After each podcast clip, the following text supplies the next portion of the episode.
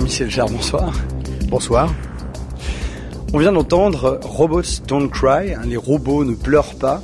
L'absence d'émotion euh, dans la machine, c'est le reproche, pour ne pas dire le procès en fait, qu'on a fait euh, dès le début en fait à la musique dite électronique.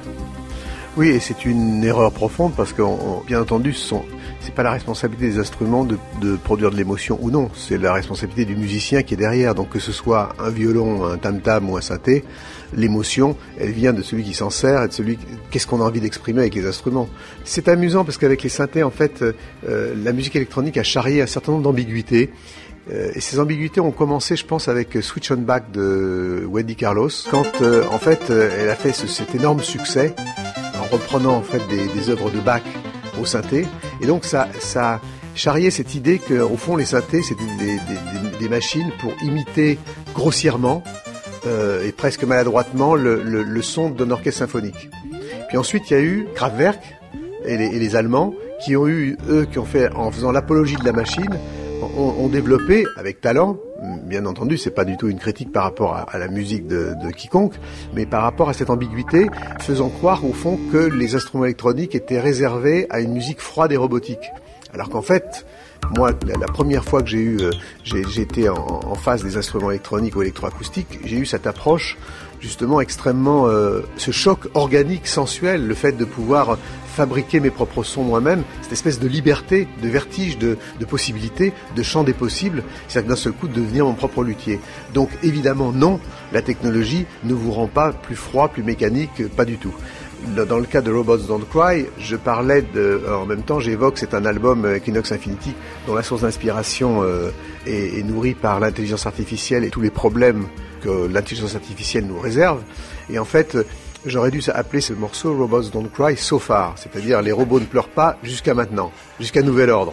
Parce que je suis assez convaincu que l'intelligence artificielle va être capable, je pense, dans quelques années, de pouvoir euh, créer de la musique de manière originale, des films de manière originale, et des livres aussi, des histoires, et qu'il ne faut pas nécessairement s'en inquiéter. On a cette relation, euh, nous, les, les, les, humains, au futur, qui est toujours dystopique. C'est-à-dire qu'on a toujours tendance à penser que hier c'était mieux, demain ça sera pire.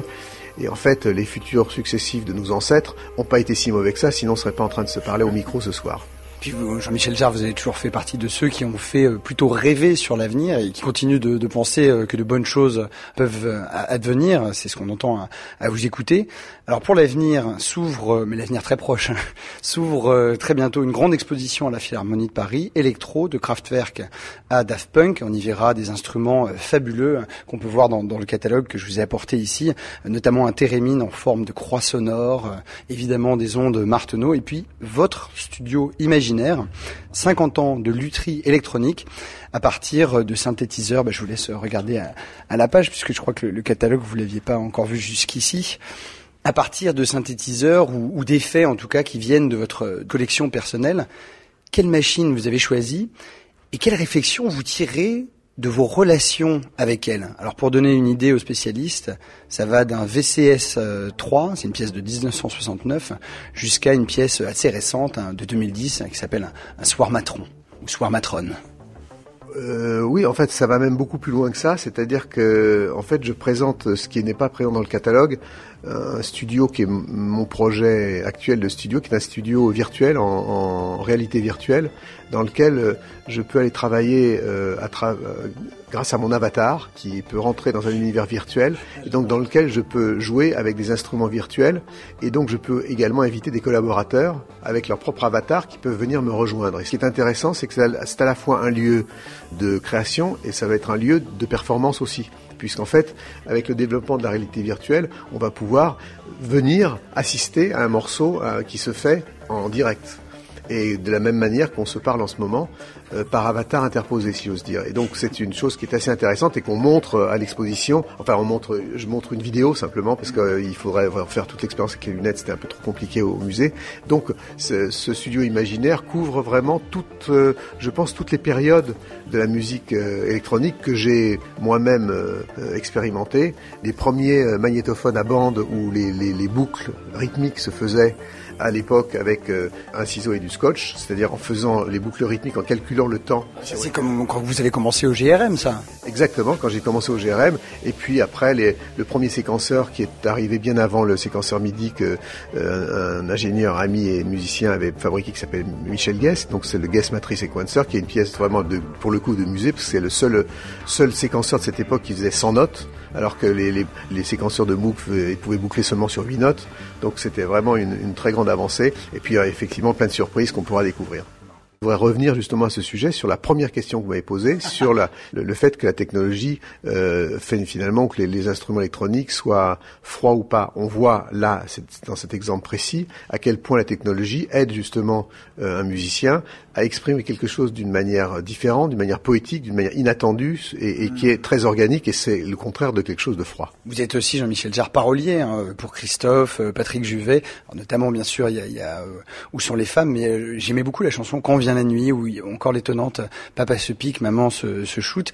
Et puis c'était pour rappeler aussi qu'à vos débuts, en fait, avant que la musique électronique ne vous fasse pleinement vivre, c'était d'abord vos paroles qui vous ont fait connaître, évidemment pour Christophe, les mots bleus, les, les paradis perdus ça vous arrive encore, euh, en entendant une voix, d'avoir envie d'écrire pour une voix?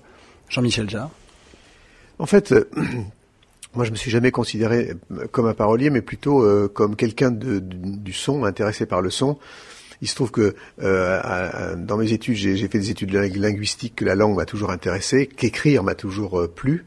Du coup, comme j'étais assez obsédé par l'idée à cette époque des albums concept, euh, après aussi pour moi, mais des albums concept un peu à l'anglo-saxonne et à l'anglaise qui n'existaient pas du tout en France.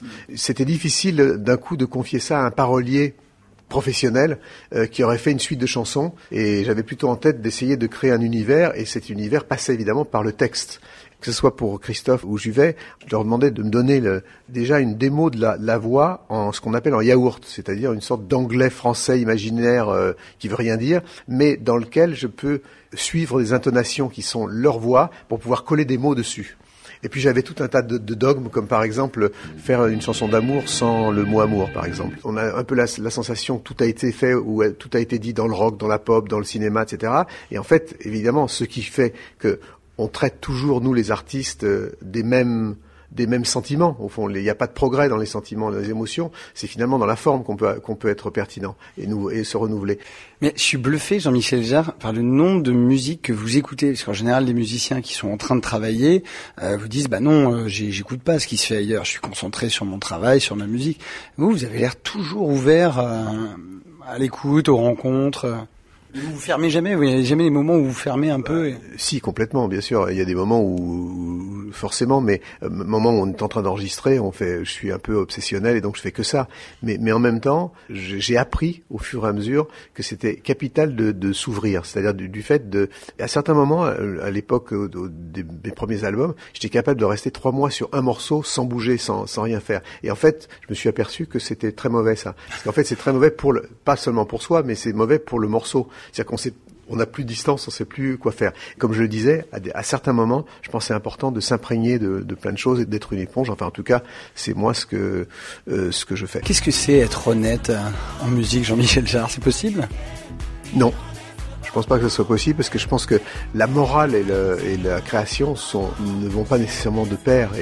Et, un, artiste comme euh, Banksy, par exemple, en fait tout son travail, c'est-à-dire le fait de pirater, le fait euh, d'être une éponge, de s'inspirer, etc. Donc euh, c'est pas le, problème de l'honnêteté se pose pas vraiment. C'est un va-et-vient entre le fait d'aller euh, faire des hold-up un peu à l'extérieur, des hold-up de sensations, de, de, de sentiments, de d'expériences, et puis en même temps au service quand même d'une honnêteté profonde qui est quand vous vous exprimez, vous vous trichez pas c'est pour ça que c'est paradoxal le rapport de, l'artiste et, de l'honnêteté. Mais je pense que sur le plan, sérieusement, sur le plan de la création, un véritable artiste est, totalement honnête avec la manière dont il a envie de s'exprimer. Ce que disait euh, Picasso, c'était euh, le talent s'inspire, le génie vole. Et, j'adore ce, ce, ce, truc de Banksy où c'est une phrase de Picasso, puis signé Picasso, il, a barré Picasso, il a mis Banksy en, dessous.